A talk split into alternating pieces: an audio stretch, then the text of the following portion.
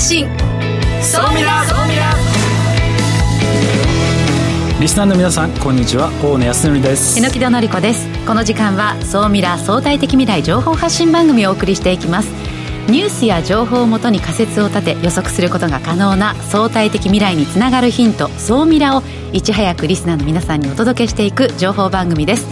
パーソナリティは大野康則さんです。よろしくお願いいたします。よろしくお願いします。そして日本能率協会総合研究所マーケティングデータバンクエグゼクティブフェロー菊池健二さんです。はい、えー、菊池健二です。よろしくお願いします。今日は食のビジネスの未来をちょっと考えてみたいなと思ってます。はい後ほどよろしくお願いいたします。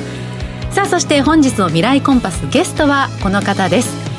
NTT 日本電信電話株式会社研究企画部門食農プロデュース担当担当部長の久住義和さんです。よろしくお願いいたします。今日はよろしくお願いします。今日はあのフードテックについてですね、はい、いろいろとお話をお聞きしていきたいなと、うん、しかもですね NTT かなりいろいろやってるんです、うん、今日その内容ですね後半戦ゆっくりお話をお聞きしたいなと思っております。よろしくお願いいたします。お願いします。さあこの番組は YouTube でも配信しています。YouTube はラジオ日経の番組サイトからご覧いただけます。こちらもぜひチェックしてください。それでは番組スタートですこの番組は日本能率協会総合研究所 JMA システムズ日本マイクロソフトの提供でお送りします。総ミラートレンド。さあ総ミラートレンド。このコーナーはビジネスの最新ニュースを大野さんがピックアップそして解説していくコーナーです。今週は何でしょうか？はい今週、えー、3つ、えー、またピックアップしております。まず1つ目、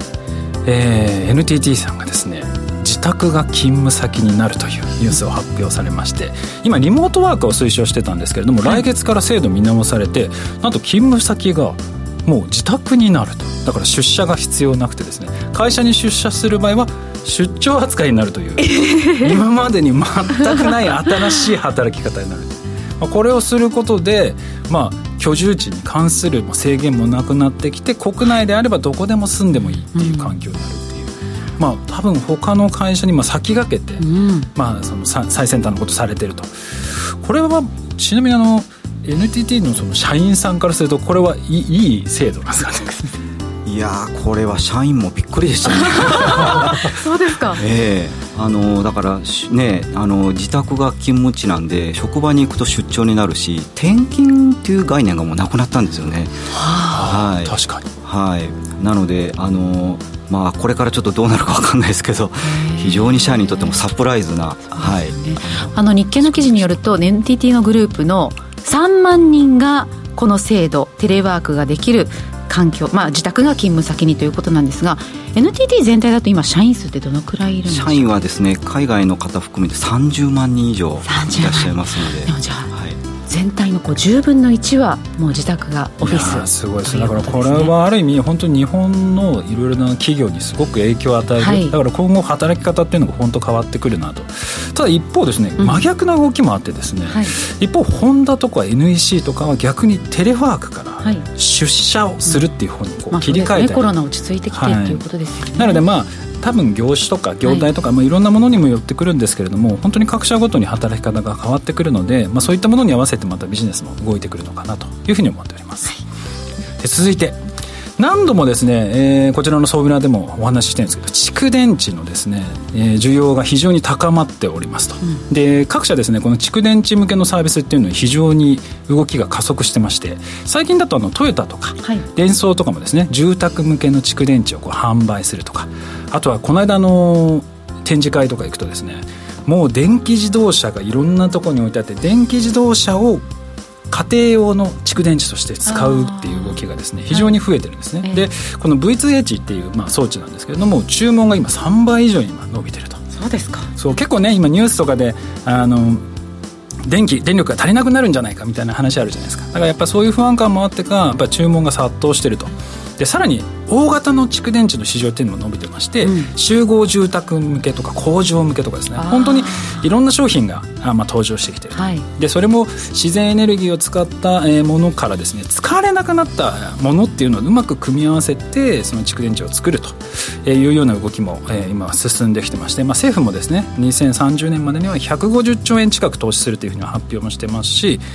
岸田総理もですね先日あのトヨタの蓄電池工場あの見学するみたいなこともしてますので今後はやっぱりますますこのエネルギー関連ビジネスっていうのが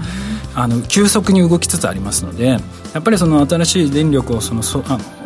送信するためにスマートグリッドから地産地消のマイクログリッドみたいなものまでもですね、うん、いろんな部分で IT 系含めた動きが活発になってきますのでここはですねもうぜひアンテナ広いアンテナ広げていただいて、自社のアセットを使ってそれでどういうことができるのかぜひ一度考えていただければなと思います、はい、続いてドローンのですね登録義務化がついに来ました。今日からです、はい、なので今日からですねもうドローンを持ってる人というのは、国にちゃんと届け出をしないと罰則があると。本当にサイズいろいろありますけどその全て？えっ、ー、とですね 100g 以上の機体なので、まあ、ほとんどまあ大体使うものは全てというような感じですね。だから住所とか氏名というのをちゃんと申告しなきゃいけないとでまあなんでそこまでやるかっていうと、まあ、すごくシンプルでこれから本格的にドローンの市場がスタートしていく。だからちゃんと運航管理をしなきゃいけない、誰でも勝っても好き勝手飛ばしてたら大きいもの飛ばせないので、それ同士がぶつかっちゃったりするんでね、なので国土交通省がまあかなり今力を入れてこの辺の部分今スタートしているのでドローン持っている方ぜひ登録をお願いいたします、うん。はい、それと、えー、以前ですね VFR の、えー、プレゼント企画でドローンの、えープレゼントがあったかと思いますけれども、ねはいはい、視聴者プレゼント、えー、そちら、えー、もう少しで発送いたしますので、はい、少々3名の方にねお届けすることになっています、はい、お待ちください。さあそして今週の世界初の日本のニュース何でしょうか？はい今回はですね突破印刷が行っている最長30メートルを計測可能になる CMOS 方式でのカメラになります。でこれは何かというとですねドローンとかにこうつけるんですけれども、ええ、30メートル先までまあ正確にまあ計測可能になると。でこれができると何がいいかというと、えー、センサーをこう搭載して障害物を回避したりだとか、うん。はい、30メートル先に何かがあるのでそれを避けて進もうみたいなまあ、そういうものがこうできるようになるもので,、うん、で彼ら実はのかなり力を入れてまして2025年度までに約70億円の売り上げを目指していくと、まあ、かなり力を入れてですねこういう生産をしていくので、まあ、今後のドローン社会になっていく時にですね非常に重要なアイテムになっていくんじゃないかなと。いうふうに注目をしております、はい、ここまでは総ミラトレンドでした。一旦 CM です。相対的未来情報発信。総ミラ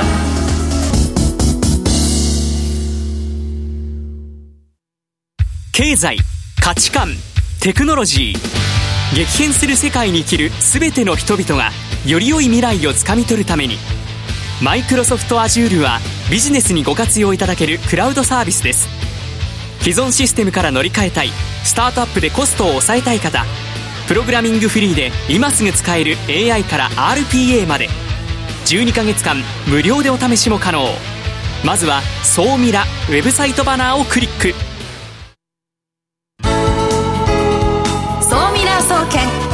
教えて菊池所長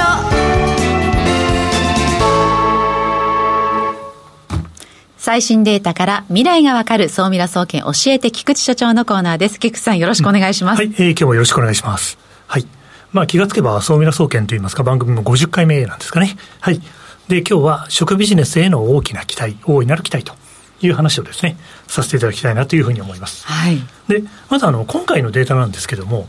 まあ、今現在、認知度が22.1%、うん、という、この認知度が何の数字かということからですね、話題をお届けしようかというふうに思ってます。まあ、これからに期待ですね。これ何かというと、はい。どうでしょうか、あの、ラジオを聞いておられる皆さん、日本フードシフトという言葉っていうのは、皆さんにとって、あよく知ってるよという言葉ですかね。まあ、YouTube をご覧の皆様だと次のページということになるんですけども。私名前を聞いたことがある程度で、はい、内容全然説明できません。ありがとうございます。じゃあ私もあの実はそんなに詳しいわけではなくて、ええ、今回ですね、実はあの2022年今年の3月に、農林水産省が食生活ライフスタイル調査という4000人の消費者を対象にした調査をやってると。うん、これサンプルも大きくて、いろいろあの食とか農業の世界について、まあ、いろんな角度からアンケート調査をやっていて、非常に面白い調査内容になっているので、今申し上げた食生活、ライフスタイル調査っていうのは、まあ、ぜひですね、皆さん、一度、まあ、食大事ですからね、目を通していただきたいんですけど、うん、その中で、日本フードシフトというですね、これ、国家の取り組みですよね。あの生産者、流通、消費者が日本の食、農業を真剣に考え、議論して、行動を起こそうよという国民運動。はいうんうん、この言葉の認知率が今現在、なんとなく知ってるという人を含めて22%ぐらい。はい、ですから、まあ、まだまだこれからだなという感じなんですけども、うん、まあ、こういう動きがですね、どんどん広がっていくことをすごく期待したいなというふうに思いながら、今日はこういうデータを紹介しているとい。うことですね。はい、はい、で食関連事業者への期待というのがですね、ありましてですね、はい。まあ、これはですね、実は食関連事業者への期待ということで、日本の食の未来を考えたときには、食料供給力をとにかく確保しようと。ちゃんと安定的に食料が供給されてほしいねと。うん、鮮度がいいものが欲しいね。うん、輸入でに頼らないで済むようにしようよと、はい、この3つの項目というのが大きな支持を集めていると、でこういうことをやっぱおっしゃる方は、結構高齢者の方が多いんですね。で若い方たちは、うん、ちょっとわからないなという方が多いと、ええ、ところが、さっき申し上げた日本フードシステムっていうのは、認知率が圧倒的に高いのが若者、うん、これ、理由があって、ビームスさんとか、吉本興業さんとか。が連携して一緒にいろんな動きをしてる、やっぱそれでやっぱり若い人に伝わってる、逆に高齢者の方があんまりご存じないと。まあそういう意味だと、ちょっと次の課題があるなと、そんな感じで見ていて、ただいずれにしてもこの調査は、はい、あのぜひ、総ミラフリークの皆様には目を通しておいていただきたいなと思ってます。そうですね、はい、本当に今こそ変えるべきことも守るべきことこう今の時代に合った日本の食のあり方というのを本当に今考えるべきですよね。そうですね。そういう意味ではあのいろんな形で切り込んでますし、あとはあの4000人アンケートっていうのは、はい、これはなかなかの規模感だと思うので、はい、代表性が担保される非常にいいアンケート結果だと思うので、まあ、ぜひ皆さん見ていただきたいなと思います。で、まあ、私はですね、一応、食とテクノロジーのつながりって非常に重要だと考えているので、結構注目しているのはですね、YouTube をご覧の皆さんだと次のページになるんですけど、環境配慮型のテクノロジー。うん、これはもう大野さんも大変お詳しいです。あと、人生100年時代、日本で見てもそうですから、健康寿命を伸ばすためのテクノロジーというものがこれから多分脚光を浴びる。あと、賞味期限延長テクノロジー。はい、はい、はい。シールを貼ったら2週間、果物が食べられる期間伸びるとか、いろんなテクノロジーが日本でも世界でも広がってきてる。はい。ですね。あともう一つポイントは、食と幸せですね。はい。あの、ハッピーテックって言われる言葉があって、人をあの幸せにするテクノロジーが多分これからの本命になっていくと私は思っていて、そこに食と農業の掛け算がされたところに、いろいろ新しいビジネスが出てくると思うので、その辺のところまた久住さんにもしよければですね、ちょっと後でお話をお聞きできると嬉しいなというふうに思ってます。その4つのポイントあたりを注目しているということで、まあ一旦今日のまとめですね。はい。はい、で、まあ総ミラ総研今日はですね、はい、農水省のデータをご紹介しながら私の注目テクノロジーを紹介したんですけども、日本フードシフト、この取り組みを応援したいなと思ってますし、あの認知度が広がり、理解が広がり、行動が広がることを願ってますと。あと、日本の食ビジネスは、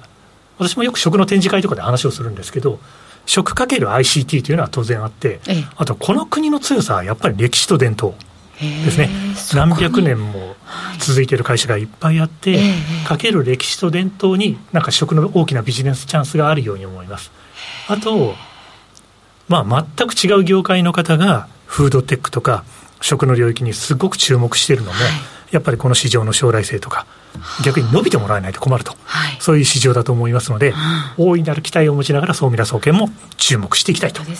思ってます、ね、自分の会社の自社のビジネスと食と掛け合わすとどんなものが生まれるのか改めてちょっと頭の体操したいですね。そうですね。はい、ぜひユーザーの皆さんに考えてほしいなと思います。ここまでは総ミラ総研教えて菊池所長のコーナーでした相対的未来情報発信。総ミラ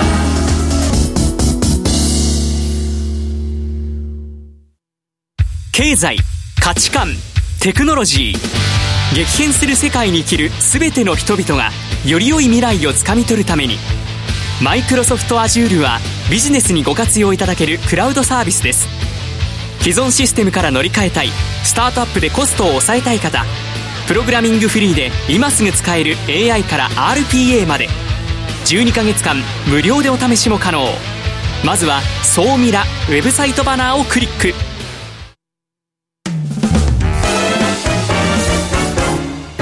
未来コンパス未来コンパス。このコーナーは未来への羅針盤コンパスを手にすべく魅力あるゲストをお招きしまして最先端情報をお聞きしていくトークコーナーです。本日のゲストは改めましてご紹介させていただきます。NTT 研究企画部門食農プロデュース担当担当部長の久住義和さんです。よろしくお願いいたします。よろしくお願いします。よろしくお願いします。先ほどね、あの、菊池さんの中からも食ビジネスの期待が多くて、食かける ICT っていうところで、まあ、すごくチャンスがあるということなんですけれども、今 NTT 実はですね、かなりフードテック取り組んでおりまして、はい我々ね意外に知らないことがまあまあ多くてですね今日はその辺の話をたっぷりお聞きしたいなと思っておりますが今 NTT のこの食事業今どんなことにチャレンジを今されてるんでしょうか？そうですね。あの、まあ、NTT は食っていうものを、まあ、農業の生産をするっていうところから始めて作って運んで食べて売って食べるですね、うん、フードバルチューンっていう全体でこう捉えてまして今 NTT グループ30社それからまあ象徴的なパートナーとコラボレーションをして取り組みをしているというところです。であのまあ研究開発のものもあれば事業化しているものもあればサービス化しているものもあるんですけれども事業化しているものから言うと,、えーと、例えばあの農業大国のオランダからですねハウスをこう調達してそれと NTT の ICT を組み合わせた高度施設園芸とかですね。あとはその先ほど始めたドローンですね、うん、あのドローンの専業会社を立ち上げて肥料とか農薬散布を行うようなあのもう会社化してですね 取り組みを行っています。この辺りはもうすでに事業化しているものなんですけれども、あの今日は多分こうソーメラということであの研究開発中のものをちょっとご紹介したと思うんですけどあの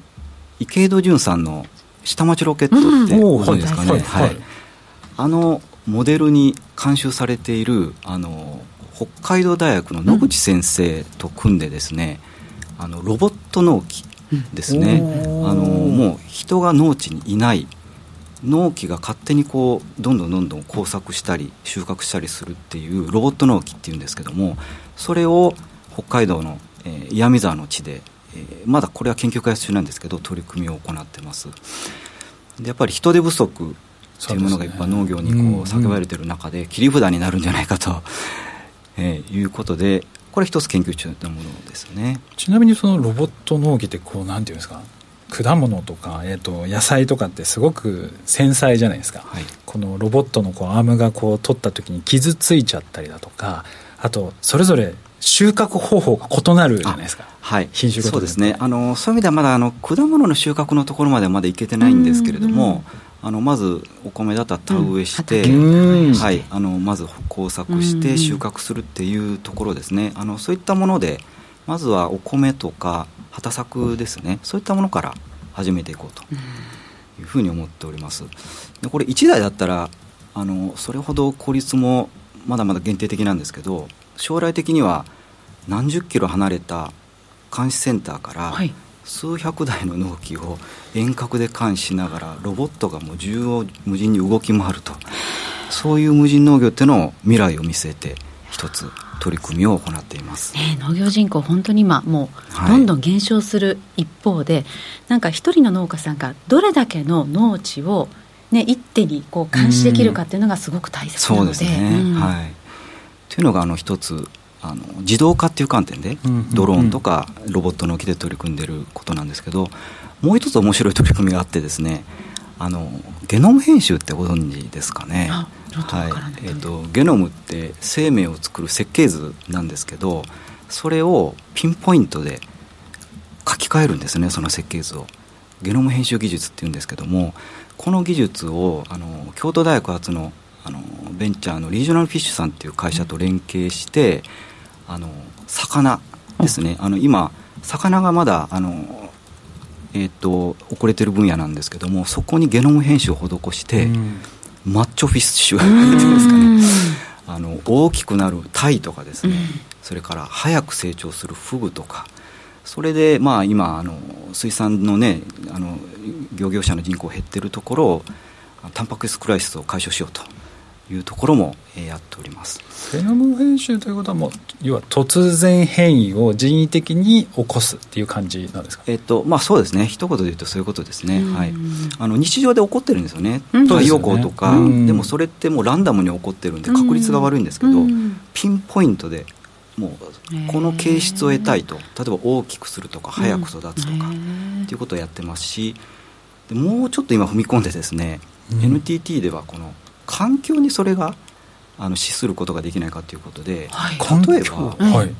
どんな想像されますかね？環境にそれを適用する環境を適用する。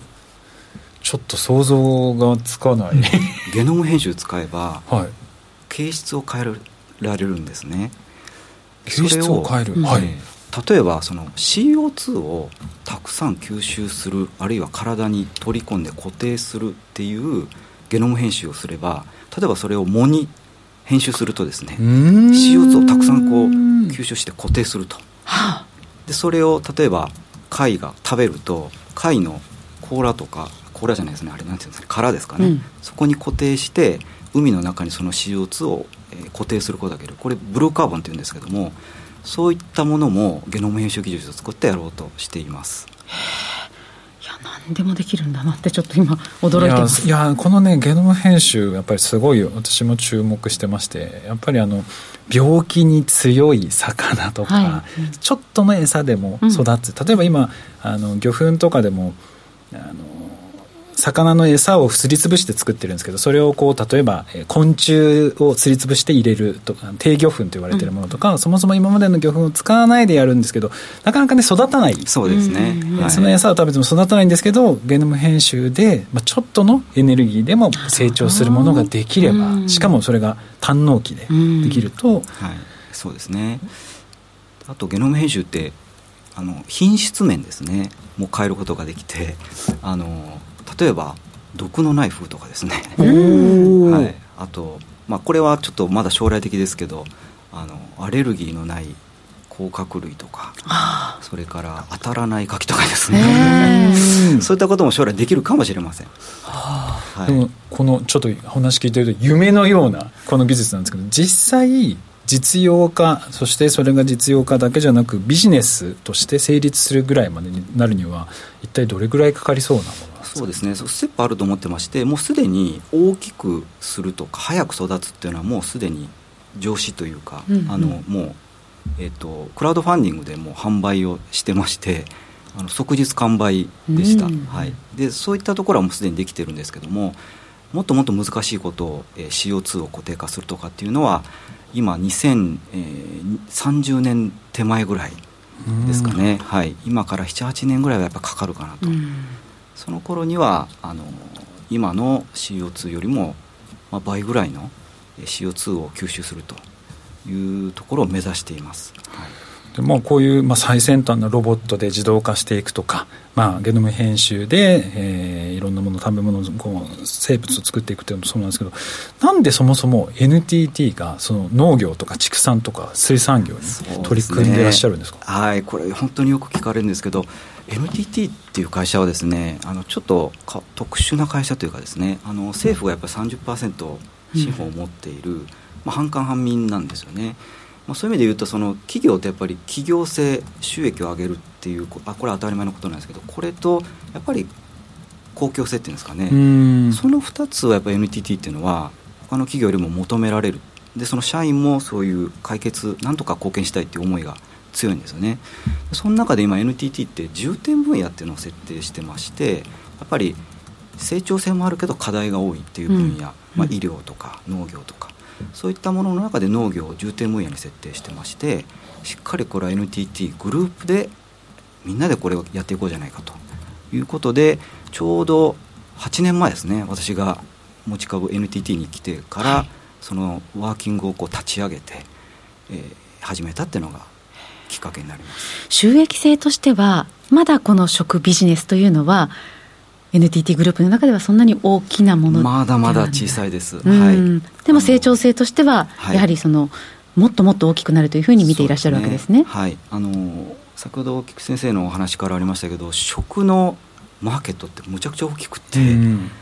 実は120兆円あるんですよね。で自動車産業って最大と言われてるんですけどやっぱり60兆なのでこの120兆円あの農業だけで考えると10兆円なんですけどもフードチェーン全体で考えると、ね、120兆円というマーケットなので、うん、ここにやっぱり無限の可能性を